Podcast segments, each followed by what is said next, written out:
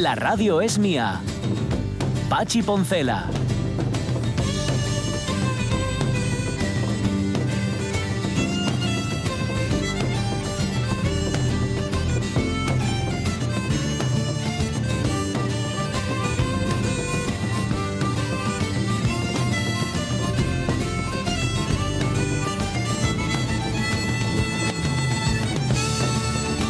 Las 11 y 8 minutos de la mañana, cada vez le tengo más asco a los cables.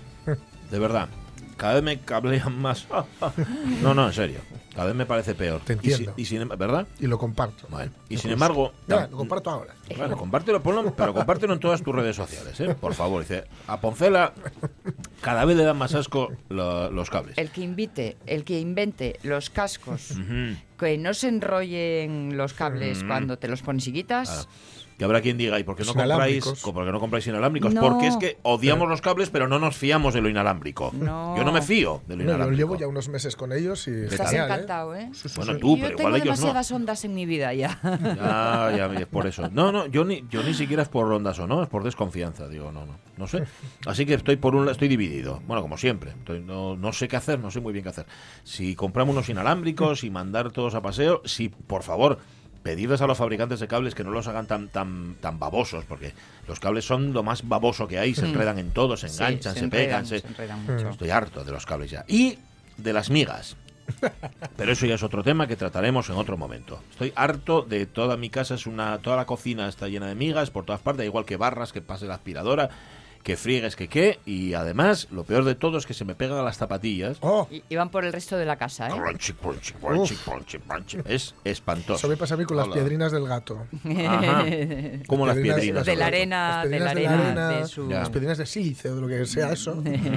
que luego vas ahí. Y, y a él Parece no importarle, ¿eh? Le da lo mismo. le da tan igual. Ya le da igual. De todas formas, Todo. eso es mm, parte del- de los eh, desper- desperdicios, no, de lo que podemos encontrar en Residuos. nuestra casa, de los residuos que todavía tienen un aquel. Mm, Recordad que no sé si es el 80, el 90% del polvo que uno pasa con la valletina Sí. es nuestra piel. ah, sí, sí, sí. A mí eso me, me da es un poco como así, ¿no? Da Me un poco mucho como de rollo. cosa. Sí, porque cada vez que haces así con la valleta echas ADN a paladas. ¿eh? Fíjate. Tu ADN anda por ahí volando por, por el mundo. Yo por eso prefiero comerme los pellejos. Eso sí que es Ah. Big Data, ¿no? Sí, totalmente. Si lo juntan todos, si se dedican a juntar el confeti de nuestro ADN, dan un ser humano completo. Hacer un pequeño tú, como, como quería hacer Sheldon con. con Con, con el eh, Spock. Con, Nimoy. Ah. Con Leonard Nimoy. sí. Que por cierto, Big Bang, otra serie que Sí, ha terminado ya. termina, También. termina, vale. sí. Oye, vamos a hablar de Este series, por de cierto. fue, ¿no? en- El último Sí, episodio. en la tercera hora hablaremos de series. Sí. Mm, Lo hemos llamado, bueno, lo ha llamado Jorge Alonso de forma muy atinada, piloto de series. Eh, de momento el que va a pilotar series va a ser él, pero si conoces a alguien que lo haga, que lo haga Ya, mejor. ya- ya he fichado a alguien que lo No hace porque tú mejor. seas malo, entiéndeme. No, Ya, no. ya he fichado a alguien que lo hace mejor y sobre todo que lo hace sin tener que hacerlo yo. Ah, claro, eso sería inteligente. Está bien. Eso sí que es algo ya que está, evolutivamente ya- te honra. ya le Esto es tenemos- a lo que yo llamo memoria externa, ¿no? Sí, sí. Claro, Ya, le ya tengo ahí Fichado. preparado, listo ya. Para cuando vale. queramos y además sabe, sabe mucho. Es un gran freak. Sabe, ¿eh? Vale, luego lo, lo contaremos Sí, sí. más en detalle ya en la tercera hora. En la tercera hora llegará también el momento tellado. Tellado, pistas de tu momento tellado. Nacido en 1970 Buen año. en Buenos Aires. En Buenos Aires. Ah, muy bien. O sea que es de mi edad, es de mi quinta. Vale, sí, sí. sí, es del 70. No nacimos en el mismo sitio, pero en el 70 sí. Bueno. ¿Qué, qué hace? Bueno, ¿qué, qué más pistas nos das, quiero decir? Eh, lleva en su cargo ocho años, Ujú. Justamente desde el 23 de diciembre del 2011, O sea que tiene un carguín. que es justo el día que cumplí yo 18 años. Fíjate lo que son las cosas. Él no, él- él no Lo sabía y a lo mejor por ese, ese día, como asumía el cargo, no te puedo mandar un detalle. No, pero que es coincidencia eso. Ya, ya, ya. No me acuerdo. Eh, tiene un cargo entonces. Sí, Vale. y no voy a decir más. sí. Vale, vale, no digo más. Un cargo, un cargo, un cargo borriquero, ¿no? Sí, y en el que además eh, no, su- no se suele durar tanto tiempo ahora. Como Ah. antes sí, pero ahora ya no. Sí, un poco Ahora, como lo hagas mal, ya te largan. ro- rollo conejito Duracel. Hoy ¿Sabes quién es? no, Ah, no, es eso, ay, ese no. hoy tuyo No, pero hoy. sí iba a decir, hoy sé lo, a lo que se dedica. ¿Sabes a lo Sí. que se dedica? A Sí. ver, Es entrenador. Sí. Ah, Bien, vale. bien, vamos. Bueno, Vamos. bueno. No, podría ser presidente del gobierno. Por ¿no? osmosis, También, ya ocho sabes. años es lo que dura. Eh, sí, sí, son, Sí, dos, man- son dos mandatos o dos legislaturas. Sí, sí. Vale, entonces creo que ya sé quién es. Sí. Sí, ¿no? Creo Vale. que sí. Argentino. A ver, a ver. Ah, ya sé yo quién es también. Ya sé yo Por quién lo es de también. argentino y tanto tiempo en el cargo. Y le Sí, cogió, y le cogió una manía. No me Sí. digáis por qué. Sí. ¿Sí? por Es por los cambios en el pelo. Será por eso. Sí. Como a los cables, No como, a tenía, la- no como a tenía, las migas, como todo eso. Cuando Bueno, Diego no tenía. y Ahora ahora tiene tiene nanas en la cabeza. Pues sí. Va a venir Susana Fernández, nuestra emprendedora, para hablar de más novedades legales, que está lo de fichar, que todavía da mucho de sí, pero también están los secretos empresariales, secretitos, empresariales que no los podéis tener. Aquí tiene que ser todo a, a pe- a pecho descubierto. Vamos a irnos con la Armada Invencible rumbo al mar y, y al mar nos tenéis que llevar vosotros. La mer, La mer. voit le long des golfes clairs, à des reflets d'argent. La mer, des reflets changeants sous la pluie. Una de las canciones más perfectas hechas nunca, la mer de, o Qué bonita. de es una Y preciosidad. debe tener versiones. A dolor. todas y una. A dolor. Yo creo que con que Trenet hubiera compuesto, esta es la del propio Trenet, ¿eh? con que hubiera compuesto esta, yo creo que ya se, fo- se forraba. Bueno, hoy es el Día Marítimo Europeo, el Día Europeo del Mar, y os preguntamos vuestras postales marítimas, que algunos incluso, pues sí, nos ponen fotografías de su experiencia marina. María Soto, aparte de darnos los buenos días, dice, del intenso, inmenso mar, todo me fascina, esa faceta tan intensa como desconocida. No da datos, es decir, no da datos concretos, pero sí la impresión que el mar le causa. Yo al mar le tengo un respeto Uf. tremendo. Para yo. eso es. Tremebundo. Pues Para sí. eso. También no saber nadar también cuenta. Bueno, ayuda, ayuda. No, Marte sé- Gijón. sí. Pues mi primer, mi primer imagen es el puntal, Mm. donde mi padre me llevaba de pequeña a pescar y a nadar. Ajá. Aunque no soy mucho de playa, pero sí me gusta mucho el mar, me relaja el sonido de las olas. Pues sí. Velo García, pues desde el reflejo de una puesta de sol sobre un mar en calma hasta los vídeos que puedes encontrar en YouTube sobre marejadas, en las que ves barcos de miles de toneladas a su merced. Ah, y el cuadro La novena ola. Pues no sé cuál es la novena ola, pero voy a buscar. La foto de Telenti, Sí. eh, que esa es desde luego la gran visión del mar, es la subacuática.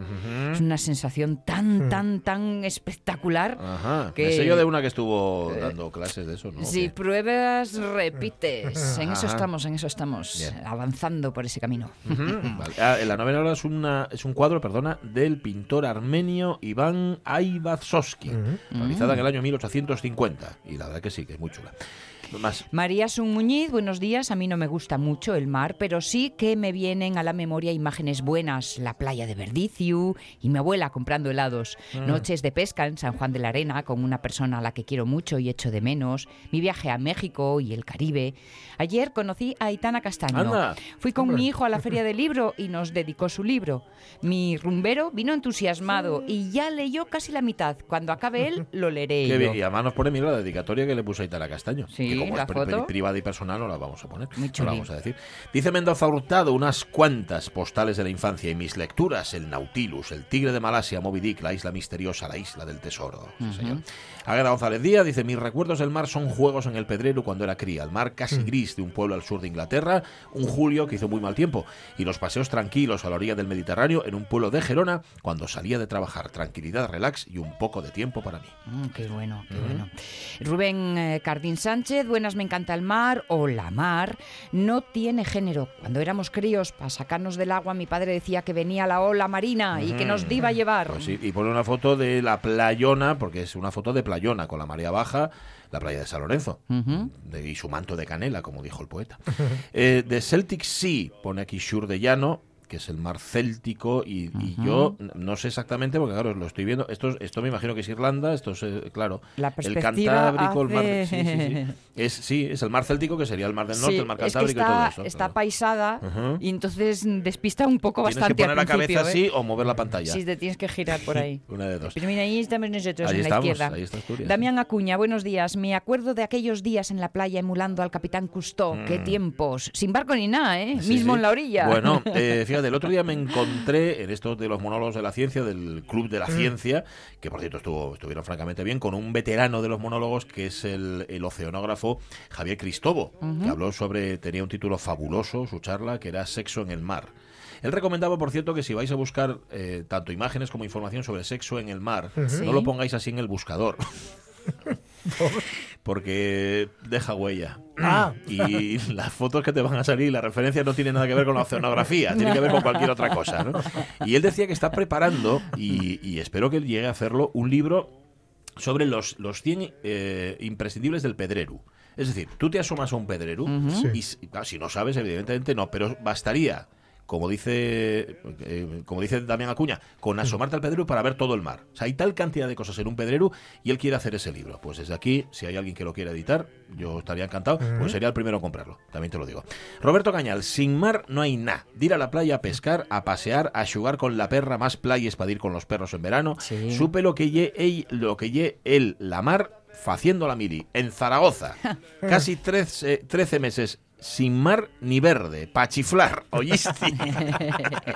sí, cuando lo echas más de menos. De pequeña pensaba muchas veces la suerte que tendría que ser ver el mar por primera vez de mayor. Mm, ¿eh? Porque eso tiene que ser un espectaculazo total. sí. Pero claro, cuando ya creces con ello no eres consciente. Y, y además que ahora es más complicado, ¿no? Sabes que Sí, hace, ahora- hace 30, 40 años, Sí, 40 o sí. 50 años, mejor dicho. Me acuerdo, no, no, no sé en qué novela mm, de leer eso, de un adulto viendo por primera y me quedé Mm. prendada de esa posibilidad, de esa emoción. pues sí. Alfredo García, Villa de Mar, lleva la palabra mar en el nombre, en Cudillero, la Concha de Artedo, las playas de Llanes. ¿Será por una abuela de nueva? Pues seguramente. Blanca Pérez Soto, a mí lo único que no me gusta del mar es la arena. Por mucho que aclares y sacudas, traes toneladas para casa. Sí, pero ¿sabes lo que tiene la arena blanca? Que luego cuando en, en- en en lo más crudo del crudo invierno Sí. eh, te encuentras, no sé, con arena en un bolso, En en, un una- libro, en un por libro, por ejemplo. Jo, y tú el verano, está Sí. todo el verano y condensado. Sí. Eso tiene su cosa. Los buena. libros que llevas a la playa, que luego cuando los quieres poner en la estantería están gordos, gordos, Sí, porque entre ¿por qué será todas las entremedias ha caído arena. Mira la foto de Miriam eh, Gonzalo Mardero de Puerto de Vega, qué preciosidad. Sí, señor. Genero Malatesta, si la mar no fuera agua, yo me volvería río, para ver cómo navegas entre tu puerto y el mío. Gracias, Genaro. Ángel López, en la Mili, año 94, casi tres días de travesía de Cádiz a Las Palmas en una barcaza mugrienta llamada Contramaestre Casado. Nada más subir nos informaron de que las de, perdón, nos informaron de las salidas de emergencia de la zona de literas y de su inutilidad. Ajá. Y aquel barco era para unos 100 y allí iríamos unos 300. Ya.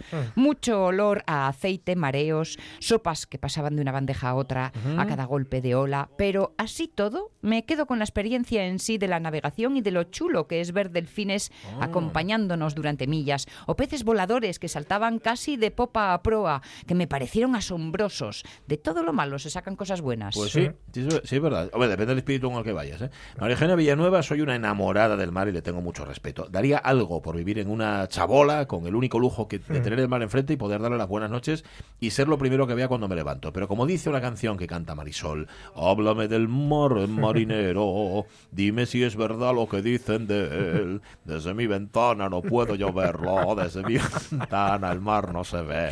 Lo siento, María Eugenia. Gracias por el GIF animado que nos pone, que es en efecto un mar moviéndose, creo que al amanecer o al atardecer, no tengo muy claro.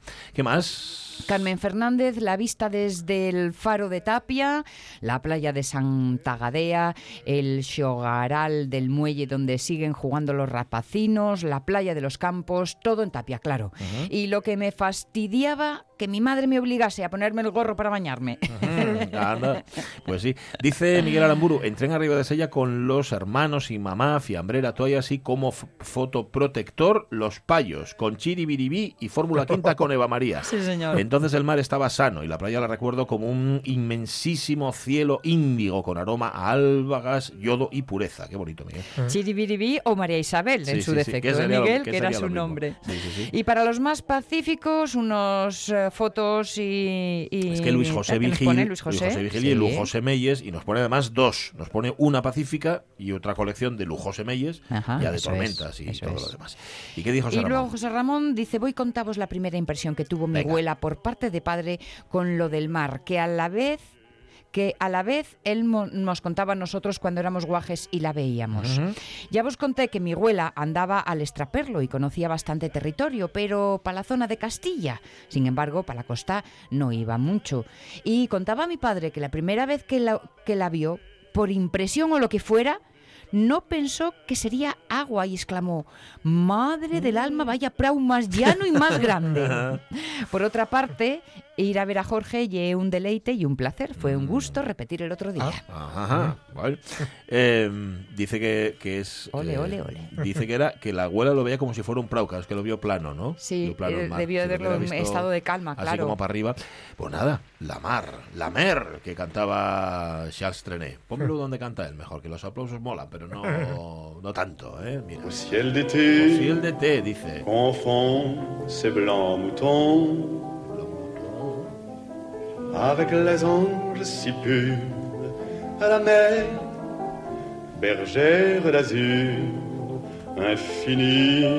Un poco cursilina la letra, pero bueno, eh, la canción es una preciosidad. 11 y 23 minutos, gracias en este Día Europeo del Mar por compartir vuestras postales con nosotros. Mm, mañana hablaremos de otra cosa. Mañana vamos a hablar, yo quería por lo menos plantearlo en, en Facebook, lo de los padres y las madres helicóptero. Ah, sí, hoy sale. Sí, hay un artículo en la Nueva España la donde se habla que llegan hasta la universidad. Padres que van a revisar exámenes de Ah. sus hijos en la universidad, uy, uy, hacer la, la matrícula, matrícula, estas cosas, ¿no? Pues entre no saber la edad que tiene o en qué curso va tu hijo o tu hija Sí. y hacer eso, Es un poco no sé si exagerado. me quedo con lo primero. Pues yo sí sé con qué me quedo. Mm, Tú sí, ¿verdad? Sí, Vamos, claro. lo tengo clarísimo. Las 11 y 24, eso será mañana. De momento vamos a contar noticias enseguida.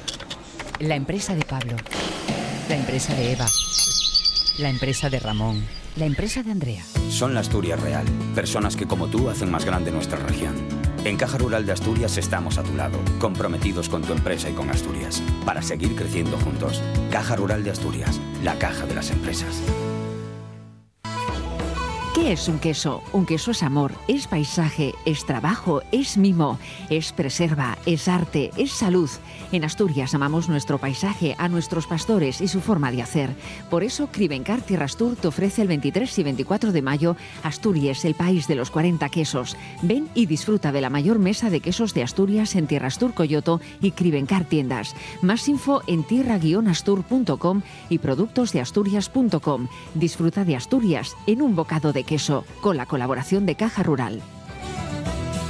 La radio es mía. El éxito de los negocios te persigue muy de cerca. Uf, pero yo corro más. Mm, Yo, de hecho, he tenido que decirle cuatro cosas. Quiero Bueno, hacer el puñetero favor de dejarme en paz. Señor éxito. Señor éxito, ya está bien. Pachi Poncela.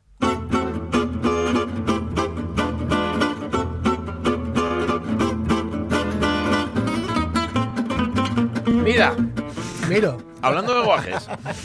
Mira tú. todo niño que no esté vigilado por sus padres pasará a ser vendido como esclavo. Fernando Galindo, un admirador, un amigo, un esclavo, un siervo. Ahí está. Va, va a acabar siendo un, un esclavo, un amigo, un admirador, Siervo, un siervo. pero vendido en cualquier Eso caso, es, ¿no? un polémico cartel, o bueno, cartel Sí. que bueno, ha puesto el dueño del bar de, de un bar de Murcia, de un bar de Cieza. Mm. Es decir, de donde es Camacho. ¿Dónde es Camacho? Es verdad ¿eh? que es de Cieza. De donde es Camacho. Miedo me da que no sea el propio Camacho el que Incluso, lo ha puesto. ¿eh? Y lo ha dicho así con apoyado en, en la, la parte de arriba de, Es que del bar. él- él manda mucho en Cieza. De hecho, hay un hombre en Cieza que lo hace todo. Sí, y es sí, sí, Camacho. es Camacho, es Camacho, sí. Y que, bueno, se ha hecho famoso, se ha hecho viral incluso por, porque le sacaron una foto en Twitter y, bueno, tenía un montón de, de likes y fue compartido un montón de veces y había sido un montón de veces comentado, ¿no? Dice, efectivamente, todo niño que no esté bajo la supervisión de su padre y de su madre pasará a ser propiedad del bar y será vendido como esclavo. Y luego dice, avisados estáis, no queremos malos rollos luego. Cuidado, ¿eh? Me encanta. Que bueno, la cosa está simpática, pero que efectivamente pues tiene que ver con quienes mm, dejan a los, a los guajes sueltos ahí, como si Sí. fuera un patio de recreo, que no lo es, es un bar, Mm. que, que también mm, podríamos entrar a, a Sí, discutir a- si la polémica ya de si han de estar o ahí o no, allí, pero ¿no? bueno. Pero bueno, es un bar donde se está consumiendo alcohol, etcétera, ¿no? Eh, o no. Igual es un bar diferente, es uno de los que yo no conozco. Ajá. Pero bueno. Y bueno, la cosa de, de- de eso, lo- la, la polémica siempre entre los, los guajes, la presencia de guajes y la presencia de gente que no quiere aguantar a los guajes que no sean los suyos, por lo menos. ¿no? Que la cosa no es aguantarlos, es, en fin. Convivir, la cosa en realidad es no desesperarse. Ahí, ¿eh? ¡Calla, cállate, cállate, cállate, que me desespero! Ahí Ahí está. El problema de los guajes, como el de los perros, no son los guajes ni los No. perros, son los dueños Sí. y los padres, Eso, fundamentalmente. Y luego está el viejo truco de, ay, si fuera mi hijo, y Ah, yo todo dice, si fuera su hijo, yo también. Sí, yo también. Sea como sea, a mí eh, que los niños estén en bares me, me- me parece que es. A ver, no es donde tienen que estar, seguramente, pero sí es que está bien que estén. Eh, Porque luego cuando sean mayores, si no les pilla de nuevas. Y vale más que estén educados en el bar, ¿sabes? Y dice, Mira, Porque hijo, es esto, cierto- esto caca, ¿eh? Claro, y si, está, sí, y si está, ¿Eh? eh, que, que está guay porque socializa, socializa, perdón, pero que socializa, socialice, mejor dicho, como tiene que hacerlo. Es decir, Claro, que siguiendo las reglas al sitio en el que Claro, está. efectivamente. Claro, Yo con- recuerdo de ir a cenar con, con el primer amigo que, que tuvo guaje y eh, pues el típico pollo del niño que se coge la perreta y de coger y explicarle, pero con nosotros delante, dice, ¿tú no ves que le disgustas a mamá y que, sobre todo que a estos amigos están aquí creyendo que tal, porque les estás molestando y que estás molestando a todo el mundo solo porque a ti no? Y el crío, pues que es que, insisto, son, son pequeños, pero no son imbéciles. No. Lo entendió y se acabó. Se acabó la chorrada.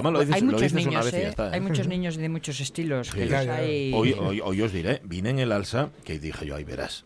Eh, había una pareja que no sé, iba con un niño pequeño, pero muy, muy pequeño. Yo no sé qué edad tendría, tendría no, no tendría dos años.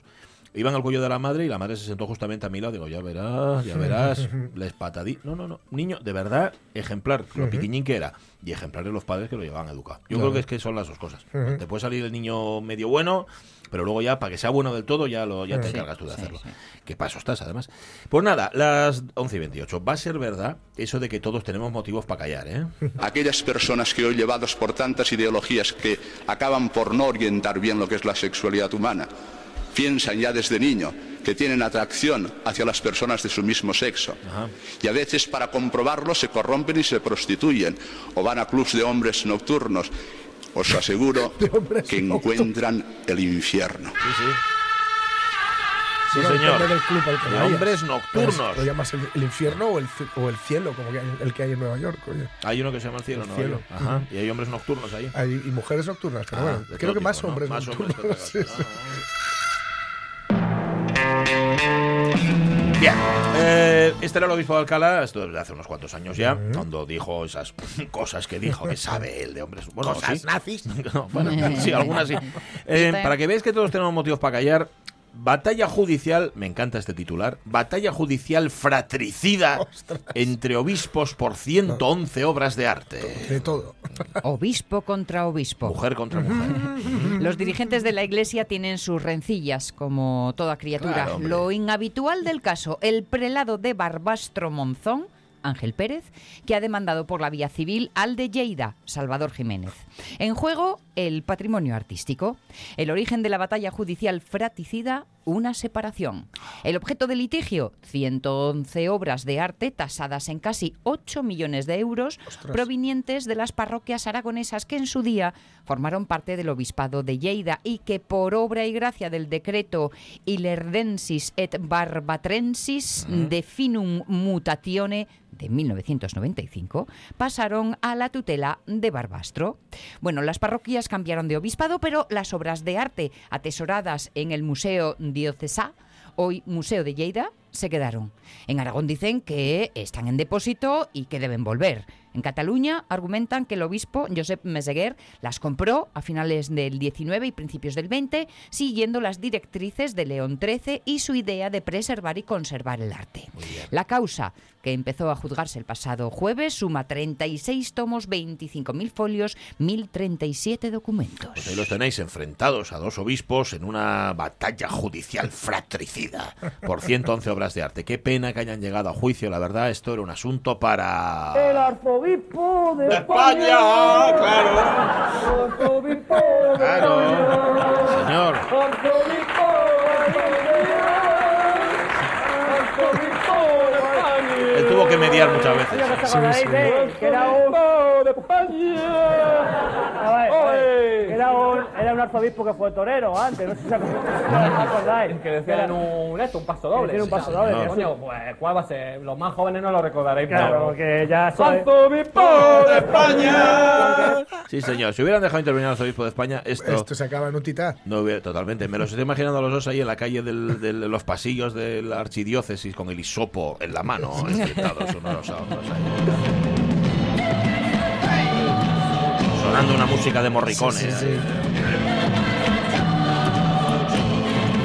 11 y 32, hoy salía el alma de Invencible, ¿no? Sí, Más o menos hasta ahora. Tal día como hoy, sí, Con, con viento de levante. Con viento fuerte Eh, de levante. En 1588 comienza a zarpar del puerto de Lisboa la Armada Invencible Española con 65 navíos de guerra, eh, una cantidad muy similar, unos 60 y algo también de buques auxiliares, más de 19.000 soldados y 11.000 marinos y remeros, ojo, Ujú. que iban aquí dándole a la, a la manivela como el, el astronauta aquel. Sí, es verdad que le da manivela.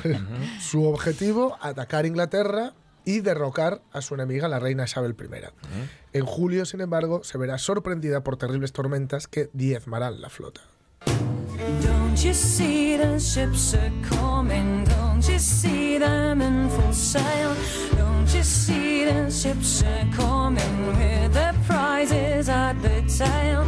Oh, my little rolling sailor. Oh,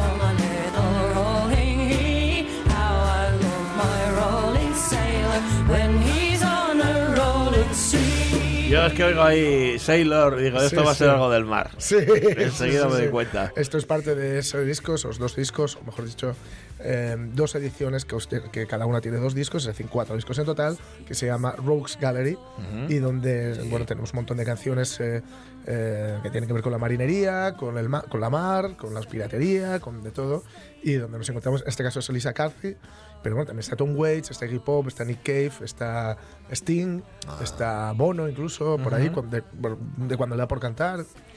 O sea, está muy bien. Muy bien. Eh, una de las grandes divisiones entre España e Inglaterra tenía que ver con la religión, evidentemente. ¿no? En el siglo XVI, Europa se dividió cada vez más en dos grupos de cristianos, los católicos tradicionales y los protestantes reformadores. Reformadores en el sentido, reformadores a veces lo, lo podemos confundir con una reforma, digamos, progresista, es decir, que querían llevar a la iglesia. No, era simplemente una reforma que tenía que ver con, ya lo hemos dicho en alguna ocasión, con la interpretación individual de la Biblia que además les permitiría de esta forma desembarazarse, o ellos consideraban que podrían desembarazarse de ciertos lastres previos. Por ejemplo, la usura. ¿No? O más que la usura, El concepto eh, de- el concepto de ganar dinero. La, la- la cosa, la, la iglesia no El- veía el bien. pecado de ganar. Claro, no veía bien ganar dinero, ¿no? Porque se consideraba que era algo luctuoso, que siempre se hacía, se ganaba sobre alguien o a costa de alguien.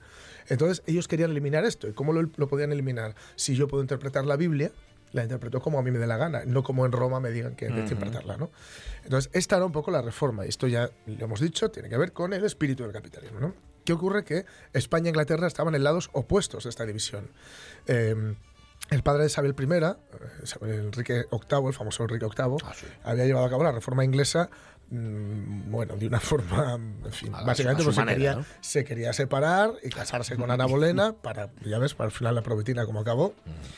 Eh, y como el Papa católico en Roma no le concedía el divorcio, pues se separó. Claro. Es cierto que había ciertas tendencias políticas, más bien políticas y más bien económicas que religiosas dentro de Inglaterra, que decían que esto es lo que había que hacer. Que consideraban que Inglaterra además no podía estar supeditada a lo que el Papa de Roma dijera, etcétera, ¿no? Que consideraban una injerencia intolerable el hecho de que el Papa dijera con quién se había de casar o con quién no se podría casar el, el rey, ¿no? Pero él lo hizo un poco por, estas, por este motivo, ¿no? De modo que mm, bueno, ahí estaba, era un país protestante, en este caso la iglesia anglicana, que aún, que aún se mantiene, ya sabéis que la, la cabeza de la iglesia de la iglesia anglicana es la reina, en este caso la, la reina Isabel II, ¿no? De modo que aquí estaban los países en dos lados, de, de- dos lados opuestos de la mayor división política y religiosa de la, de la época. Esta sería una de las razones. La otra era que Felipe II había, te- había tocado pelo, había tocado trono. Ah, Claro, qué susto. el trono de Inglaterra había sido suyo, no suyo, pero casi suyo. Es decir, cuando eh, María I había sido eh, reina de Inglaterra, había- había- él, él estaba casado con ella, con lo cual él, él había sido, mm, digamos, rey consorte de Inglaterra, con lo cual mm, no estar ahí, o sea, lo consideraba en parte suyo, ¿no? Cuando Ah. pierdes un reino, Ah, tienes como querencia, ¿no? Claro, Mm. quedó, se sentía con derecho a la corona inglesa. Lo que pasa es que no ocurrió así porque la, la sucesión fue por otro lado, ¿no? Eh, en febrero del 1537 Felipe ya estaba haciendo planes para la invasión, pero lo precipitó todo un evento, que fue que la católica reina María había sido la mejor contendiente para reclamar el trono de Inglaterra en caso de muerte de la protestante Isabel II, I, sin haber tenido descendencia, pero ella representaba una amenaza para el establecimiento protestante y había sido encarcelada por Isabel. Con lo cual, eh, estos eh, los espías de Isabel alentaron que había un complot, etcétera, y dijo que bueno, esto hizo que ya Felipe se tomara aún más en serio la idea de invadir Inglaterra. Invadir Inglaterra, esto es una, una- en fin, una empresa quimérica Eh, casi. ¿eh? Bueno, los siglos han O sea, demostrado lo complicado que es eso. Claro. O sea, por mucho que lleves una armada invencible, tú puedes derrotar la, la- la Inglaterra tradicionalmente ha sido un país eminentemente marítimo y, con- y un imperio marítimo, siempre ha sido un imperio marítimo y es muy difícil, además es, es muy grande Inglaterra porque nosotros lo vemos ahí con la que es una islita, pero es, es una isla enorme. Y no es solo una, también está Irlanda y también está Escocia, etcétera, ¿no? Y es muy complicado, eh, en fin, invadirla y, y una invasión anfibia en este momento es prácticamente imposible. Estamos en el siglo XVI, o sea que, en fin. Eh, por otro lado, la imagen de los ingleses en España como indignos de confianza de violentos Bueno. se había visto muy reforzada por cierta tendencia a la piratería. Es que eso no ayudaba. ¿eh? Eh, no ayuda, no Ajá. ayuda. Isabel I había alentado a los corsarios, es decir, a los piratas con licencia estatal que ella entregaba, a atacar puertos y vascos españoles. Está el saqueo de Sir Francis Drake de las colonias españolas en 1585 y su incursión en Cádiz en el 87. Que esto mancó más todavía, ¿no? Que fueron las acciones más descaradas de lo que era una guerra no declarada en realidad. Porque era una guerra no declarada que lo que pretendía era eh, torpedar a España y sobre todo arrebatarle en la medida de lo posible el, el monopolio del, del comercio con las Indias, que era algo muy jugoso. ¿no? De modo que eh, Felipe II no podía permanecer impasible ante unos ataques en fin, recurrentes. ¿no? Eh, También hubo una crisis de sucesión en Portugal en 1580 y Felipe II demandó su trono a la corona portuguesa. Es que este tío quería todo. Lo también, quería todo, O sea, claro. Gregorio lo llamaban. aguantó, aguantó hasta que se le hincharon las velas. eh, sí, sí, sí, esto- sí, sí, se hincharon las velas. En Él las era, un hombre ambicioso. Es cierto que Inglaterra, ya digo, tenía lo suyo, ¿eh? pero era un hombre que era muy ambicioso y que, ya digo, aspiraba al trono de Inglaterra, también quería el de Portugal, hasta el punto de que, bueno, incluso hubo un ataque a las Islas Azores y tal. Y, y lo que ocurre es que también aquí Inglaterra tomó partido eh, en contra de Felipe II, porque querían, en fin, se estaban picando constantemente, ¿no? Eh, los Países Bajos, que eran parte del Imperio Español, pero desde 1566, 20 años antes de todo esto, pues eh, se habían rebelado contra, contra Sí, Felipe. ¿no? empezaba a Los- ponerse el sol por sí, ahí. los protestantes, que eran los- bás- básicamente eran, eran mayoritarios allí. ¿Y de quién tenían apoyo? Efectivamente, de, De- Inglaterra. por supuesto, claro. De Inglaterra les, les provenían de hombres, de dinero, etcétera, con lo cual eh, ahí se nos, se nos iba el oro de las, de las Indias. ¿eh?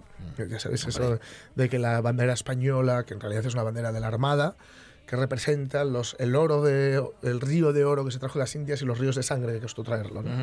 Eh, todo ese oro, desgraciadamente, no se invirtió aquí, lo hizo de España un país, el país que podría haber sido en este momento, sino que iban a la banca de, de los Medici, a los banqueros que los dejaban dinero para pagar a los tercios y a gastarlo en los tercios que peleaban en Flandes, mientras Inglaterra sostenía esta rebelión porque sabía que estaba desangrando económicamente a, a España, hasta llegar al punto este absolutamente loco de que nosotros vendíamos la lana en Medina del Campo, por ejemplo, y luego lo comprábamos cuatriplicada porque los paños los hacían en, en Holanda, ¿no? el paño sí. fino de Holanda.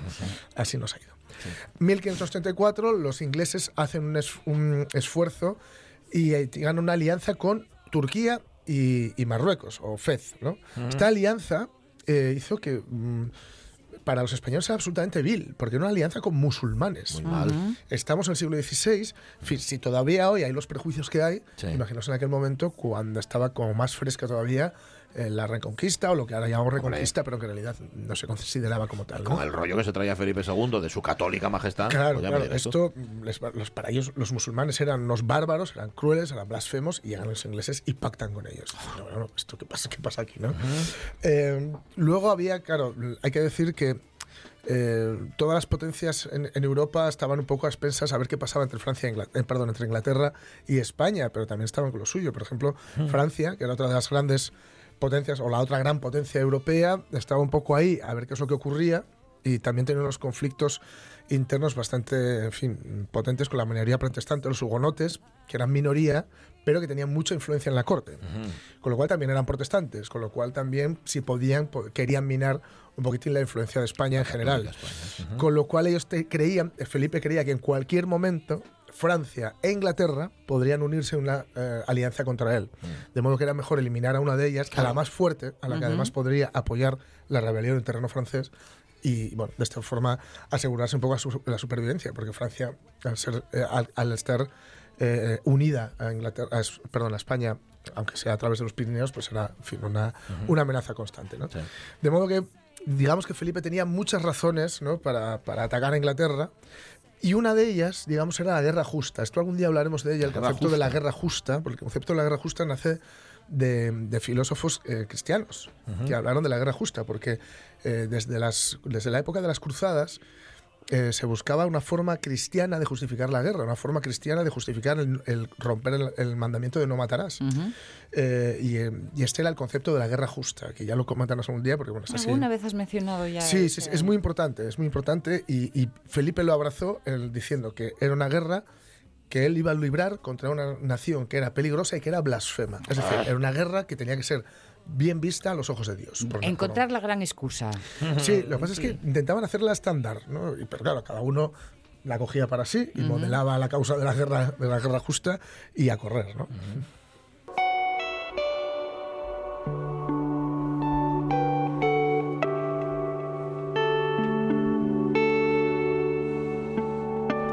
Este es un instrumental de Bill Fraser que se llama Spanish Ladies, porque bueno, luego lo comentaremos muy brevemente, pero una de las consecuencias eh, de lo que ocurrió con la Armada Invencible es que hubo mucho ayuntamiento entre Ajá. los marineros que eran eh, naufra- que naufragaban o que se Ajá. fueron desviados hacia costas, sobre todo irlandesas, y hay muchos Spanish Points y Spanish Arcs y mucha morena. Eso es invasión Cultural. eh, Sí, sí. Está cantando la de Ya me voy, linda Sí, dama española, es esta, ¿no? La que cantaba el tiburón. Sí, sí. El caso es que el, el Bueno, episodio claro. de la Armada Invencible Sí. eh, hay que considerarlo un suceso más de la guerra anglo-española que no se resolvió hasta 1604, donde se firmó la paz. ¿no? España eh, pudo considerarlo un fracaso porque no consiguió su objetivo de atacar a Inglaterra o incluso de invadir Inglaterra. E Inglaterra, precisamente por esto, por no haber sido invadida ni destruida su flota, un éxito. ¿no?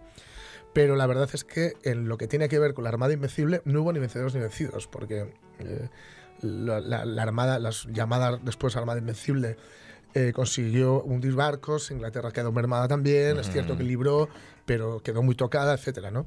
Lo que ocurre es que hubo una propaganda inglesa muy fuerte, muy, muy, muy fuerte, que vendió este, fra- este eh, fracaso estratégico o este error estratégico, aunque es cierto aquello que dijo Felipe de no mandé a mis libros, pues, a mis- A mis barcos. a mis barcos a luchar contra los elementos, ¿no? que es cierto. Sí. Eh, la leyenda negra, la propia leyenda negra, pues lo vendió como un fracaso estratégico español, como una gran victoria inglesa, cuando Ya, es ya. cierto que si no llega a ser por esas tormentas, que no, ha- no había AEMET y, y no se podía saber, no estaba el Meteosat ahí para, para consultarlo, ¿no? Sí. Y la verdad es que, por ejemplo, ellos, ya lo hemos contado alguna cosa, una vez, ¿no? Los ingleses tuvieron su armada invencible Hombre, claro. en 1589. Es que, llamó la- ganaron, es que ganaron la guerra de la propaganda. Claro, que se llamó la contraarmada Hombre. y que fue un fracaso tremendo, Sí, porque señor. intentó eliminar los remanentes de la Gran Armada Española y culminó con una derrota inglesa y la muerte del 70% de los ingleses sí. que participaron en esta contraarmada invencible. La Pero Pero eso bien que se lo calla. Esta no la Eso no conocemos. se cuenta. Que iba el chulo de Francis Drake y que a partir de Sí. ese momento ya de lo de ser, vamos, igual hasta te lo quitamos. ¿eh? Claro, la Claro. paz de 1604 fue a petición de los ingleses, de hecho, a petición de ellos. Que, de modo que, bueno, fue muy ventajosa para el imperio español, porque Inglaterra renunciaba a tratar con piratas irlandeses, a atacar barcos españoles en América, se obligaba a abrir el canal de la Mancha a la flota española y otra serie de prebendas, ¿no? De modo que, en fin, la, y, y la, y la flota española fue hegemónica en toda la zona de las Indias, y de- de- del Atlántico, etcétera. Pues es que, insisto, bueno, de esto como ganaron efectivamente esa Claro. guerra, la de la propaganda, Sí, pues sí. no, no, no lo, no lo hablamos tanto, no se conoce tanto, ¿no? En el Ministerio del Tiempo este es un capítulo Sí, chulo. Sí, es cierto, es cierto. Sí, sí, está muy bien. De, de modo que no fue seguramente ese desastre. Bueno, también hay que preguntárselo a los miles de marinos que murieron, ¿eh? pero bueno, que nos vendieron ni una muestra de nuestra incapacidad, pero sí que demostró que no era fácil invadir Gran Bretaña, ahí siguen, y, como digo, regó de Spanish Points las Islas Británicas. Fare thee well, me Juliana. Sting. Shallow, shallow brown. Fare thee well, me Juliana. Shallow, oh, shallow brown. Se llama Shallow Brown, la canción, y es muy bonita. Shallow, shallow que haya tanto maizón en las. Islas Británicas y que hago- un saludo sí. a todos los Sí, sí, que, nos que no olvidemos que dependiendo de la época de la que hablemos, ser, eh, lo moreno era cultura. Señor. Era alta cultura casi.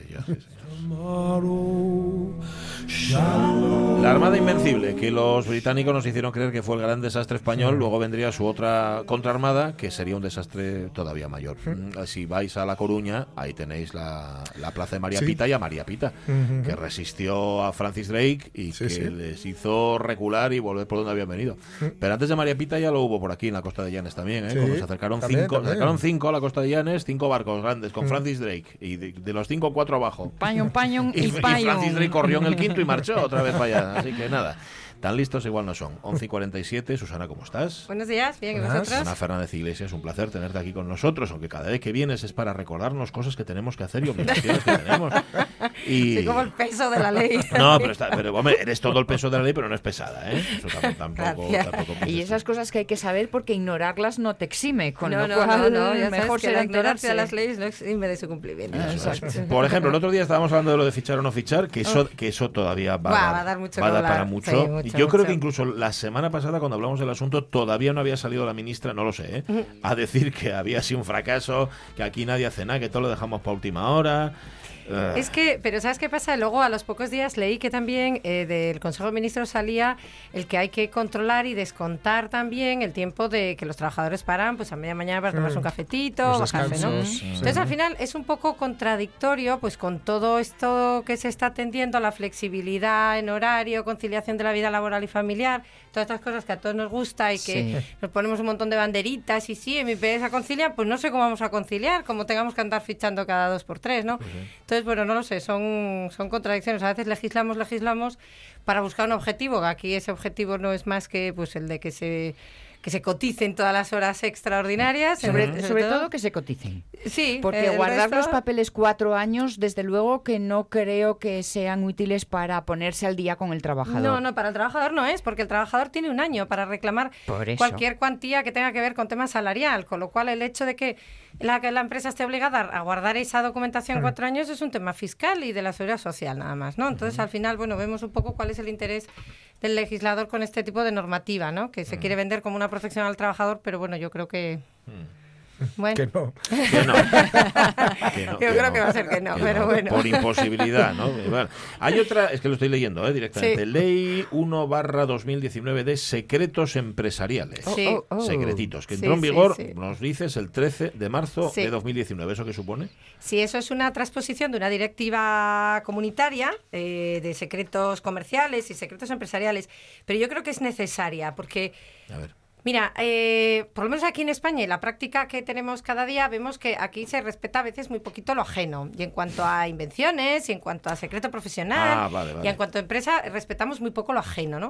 Y yo en el mundo de la franquicia que me muevo tanto, pues eh, te encuentras cada día eh, pues gente que se aprovecha de entrar en una franquicia, de aprender su know-how, de, de llevarse todos esos conocimientos y a Mm. los cuatro días se quieren salir. Acabo de preparar un burofax para enviar una franquiciada que lleva un año una cadena a la que se le ha dado un apoyo además extraordinario porque tenía problemas con las empleadas, se les dieron muchísima formación extra, no se le cobró y ahora ella dice que decide seguir sola. Ah. Pero ¿cómo que seguir sola? Y entonces eh, todo esto que te hemos enseñado, toda esta formación, todo esto, eh, te lo queda así. Es que no quiero seguir pagando royalties. Claro, ahora ya lo sé todo. Pero no te, Claro, cuando claro. recibes Entonces- todo eso no te comprometes a un Claro, mínimo de tiempo. Claro, de hecho, eh, a ver, ese contrato en concreto es un contrato de cinco años y además es un contrato que está protegido por una no competencia postcontractual, Claro. que ya se negoció, ya se hablaba incluso en el precontrato, ¿no? Entonces, quiero decir, al final, esta ley yo creo que viene a proteger un poquito más pues todos esos secretos empresariales y profesionales que a ti te ha costado muchos años sacar adelante con prueba fallo, con proveedores, con, con productos, etcétera, para que cuando lo tienes consolidado y decides seguir creciendo, pues, pues que no venga al típico listo y permitirme la expresión, que Sí. viene, te copia el modelo de negocio y luego quiere seguir solo y dice, bueno, pues yo ahora sigo y no me puedes obligar. No, hombre, no, yo creo que hay que ser un poco, sobre todo eso, respetuoso, ¿no? Y si lo que quieres es formarte, pues, eh, pues por lo menos tienes que aguantar la vida al contrato. Lo que ¿no? pasa es que lo- yo creo que lo que dice Sonia, tú cuando accedes a algo así dices, tienes que firmar, no sé, un acuerdo de confidencialidad Sí, claro. o lo que demonios sea para Sí, no poder... Eh, ¿Cuál es el arma entonces que tienen ahora las empresas Claro. con esta ley? Bueno, esta ley protege bastante más a las empresas, porque antes al final, eh, bueno, pues te encontrabas muchas veces, bueno, en el contrato, por ejemplo, que hay una no competencia postcontractual, pues sí que es verdad y que incluso los tribunales europeos lo vienen corroborando, o un año ¿no? No se permite más de, de exigir una no competencia más allá de un año y siempre en el misma, en la zona de exclusividad o incluso en el local, ¿no? De exclusividad. Pero ¿Quieres decir que si me voy no puedo poner un establecimiento del mismo palo? Sí, en el mismo local donde estabas. Vale. durante un año, ¿eh? Durante un año. ¿En otro local sí? Bueno, ahí es una Dependerá. discusión. Ahí hay una cuidado que no tiene la discusión. ley delante. Esto Ahí- está está hablando no, de memoria, Susana. No, no, esto te voy a la práctica habitual. Es decir, eh, lo- los, los tribunales en España, en principio, eh, sí admitían la zona de exclusividad. Es decir, si yo tenía una determinada zona o tenía la ciudad de Oviedo, pues eh, se permitía. Es verdad que Europa cada vez lo está haciendo un poco más restrictivo y te dice, bueno, que no puedes ejercer la misma actividad en el mismo local eh, donde lo hacías, ¿no? Hmm. Esta es la eterna pregunta. Yo siempre lo digo en las charlas, ¿no? O sea, cuando acaba un contrato de franquicia, pues, pues imagínate que es una peluquería de X eh, cadena de franquicias y cuando termina el contrato, ¿de quién son las clientas? Hmm. ¿Mías que Claro. las he estado peinando cinco años Claro. y cuidando y mimando? ¿O de la marca que esas clientas seguramente han entrado al principio por la marca, ¿no? Entonces, bueno, esa es la eterna discusión. De momento se, se permite. Es eterna discusión porque no hay respuesta, ¿no? Eh, no, no, ya Y, y dependerá de los casos también, ¿no? Claro, Y claro. la realidad se va a imponer. Sí. Acabas viendo a ver a Clara y no a tan, tan, tan peluqueros. Claro, hombre, también eso es verdad, también eso es verdad, ¿no? Lo que pasa es que, bueno, también es una manera de, de proteger. Es verdad que muchas veces las, las franquicias también pueden llegar a ser flexibles. No deben serlo en casos como este que os estoy contando. Es decir, tú no puedes venir a una franquicia, recibir toda la formación, estar durante un año y luego querer salirte y decir, bueno, pues yo ahora quiero seguir sola y me aprovecho ya de la clientela que he cogido durante este año, dejo de pagar royalties, dejo de pagar todo porque al final es que no... no ¿Qué, no, le, ¿no? ¿Qué le puede pasar a quien quiera plantearse esa opción? Bueno, pues que el, el juez puede obligarle a tener un año local cerrado. Vale. Ya hay sentencias en España que lo regulan así. Entonces, bueno, yo creo que esta ley... Y yo te puedo comprar em, todo ese em, todo todo ese activo no no tangible Hmm. eh, cuando me voy. Me voy de la franquicia. Digo, Sí. vale, mm, eh, cerramos relaciones, pero para poder seguir con todo lo que aprendí y con tal, te pago tanto. Pues, a ver, todo es negociable. Quiero decir que tú en un momento dado puedes llegar a un acuerdo y decir, bueno, pues mira, vale, pues... pues eh, Me, me mm, compro mi libertad.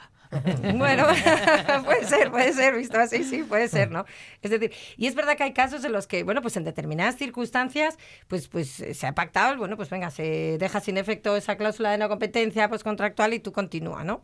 Pero, pero hay que ver también circunstancias, hay circunstancias en las que realmente es una situación de agobio económico, en las que el royalty te impide seguir creciendo y bueno, yo, yo he negociado contratos en ese sentido y se ha hecho, ¿no? Pues es que hay veces que cuando se ve una mala fe de libro, pues entonces dices, bueno, pues tenemos que llegar al juzgado, pues llegaremos, ¿no? Pero, en fin, quiero decir que al final esta ley viene a amparar lo que es todo, es decir, todo ese know-how de la empresa, toda esa, esa, esa materia, los productos, los eh, proveedores. Yo, cuando hay ahora estas asociaciones en las que tú vas y pones en común tus clientes, tus proveedores, a mí siempre me llama la atención. Me han invitado varias veces y siempre digo que no voy. Primero porque yo tengo secreto profesional, ¿cómo voy a llegar yo con mi cartera de clientes, de proveedores, a ponerla en común con gente, ¿no? Claro. Pero siempre me cuestiono hasta qué punto esto realmente, realmente no estamos in- infringiendo pues normativa española y europea, ¿no? Lo- Los grupos de compras.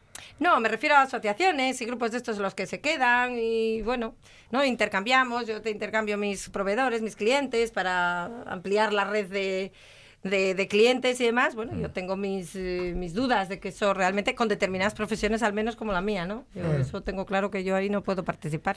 Eh, eh, nos quedó más clara, yo creo, la expresión que el concepto compliance. Fue Sí. algo que tú nos contaste aquí, además lo contaste por Sí. extenso. ¿Esta ley tiene algo que ver con el Sí, compliance? claro, claro. Al final lo que viene a hacer el, el- en el compliance, por recordar un poquito, es Sí. el cumplimiento normativo de las empresas. Es decir, que las empresas tienen que tener pues eh, una manera de proceder transparente y ética para que cual, no, no, no incurrir en responsabilidades penales. La última reforma del Código Penal, creo que fue en el año 2015, eh, se modifica un artículo donde se establece que las personas jurídicas pueden llegar a ser responsables penalmente eh, por delitos que se cometan en el seno de la empresa. ¿Eso qué quiere decir? Que todas las empresas por pequeña que sea el tamaño o grande, tienen que tener un sistema de prevención de delitos, Ajá. ¿no? De control a los trabajadores, etcétera. Aquí pasa igual, es decir, la empresa, lo que te viene a decir esta ley de secretos empresariales es, la empresa debe tomar las medidas necesarias para proteger ¿eh? Pues sus creaciones, sus tanto, pues imagínate, ¿no? Cuando haces un diseño industrial, lo que sea, ya sabemos que existen unos organismos eh, europeos y nacionales donde puedes registrarlo. Pero luego tienes unos procedimientos internos, donde tienes pues unos listados de clientes, de proveedores, que son secretos de esa empresa. Es decir, es que conseguir tu lista de clientes que te ha llevado durante muchos años, no vale que luego el trabajador listillo de turno se lleve esa lista de clientes, ponga un negocio parecido y empiece a llamar a todos esos clientes para decirle, oye, que soy ¿te acuerdas que yo te peinaba en tal sitio y que ahora Que he eso- puesto mi propia peluquería? Que eso está existiendo, ¿no? Sucede. Claro que existe. Y eso es, eso es una, veces. es una competencia absolutamente desleal. Tú a los clientes los conoces cuando estás trabajando en una empresa y tú no puedes utilizar eso. Otra cosa es que luego una señora pase y te vea y que diga, ah, pues mira, voy a entrar. Pero tú no puedes hacerlo, ¿no? y, y eso puede ser hasta un delito de revelación de secretos, porque al final estamos hablando de secretos profesionales. Hacer tu cartera de clientes nos cuesta a todos mucho, ¿no? Para que luego venga alguien, la copie o la difunda o la venda o se aproveche de ella, ¿no? Lo que pasa es que siempre va a estar, a veces, a veces sucederá, ¿no? La palabra, tu palabra contra la mía. Es que esta clienta la traje yo. A estas clientes los traje yo. Eso se- sería mío. Ahí, Bien. claro, uf, Hombre, ahí viene el problema de que luego tienes que llevar a esos clientes a declarar y tú no quieres meter a los clientes en el juzgado, ¿no? Porque yo, yo he llevado algún tema de estos, incluso por vía penal, de revelación de secretos, y luego pues tienes ese problema, ¿no? Que la, tu cliente te dice, no, es que yo a los clientes no los quiero llamar, es que ¿cómo los voy a meter en un juicio de estos? Que también Lógico. es normal, pero claro, si no te quedas con falta de, con falta de prueba, ¿no? Pero de ahí que las empresas deben de proteger todos sus procedimientos, a veces por confianza, ¿no? Porque bueno, también es verdad que tú dices, a ver, yo con mi equipo de trabajo yo no tengo que andar con llaves y con cerraduras y con claves para todo, porque entonces qué manera de trabajar tenemos, ¿no?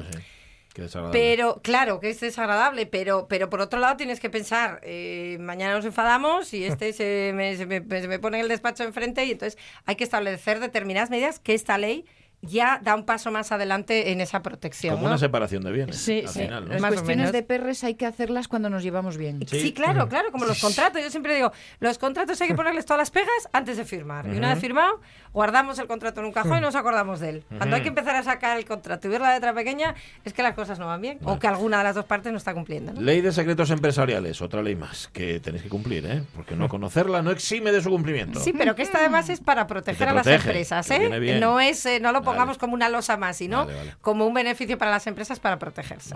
Gracias, Susana Fernández Iglesias. Gracias a vosotros. Es un placer tenerte aquí. Igualmente, gracias. Vamos a marchar, noticias de las 12, llega la información, tendremos, tendremos al momento tallado, evidentemente que va a estar como todos los lunes y los martes y los miércoles, los lunes toca Joan Pandilla, iniciativa por Asturiano, tendremos piloto de series hoy y, Oye, y ¿es el además piloto un poco del de música. piloto? El piloto, El piloto del piloto, sí. Correcto. Las 12, vamos allá.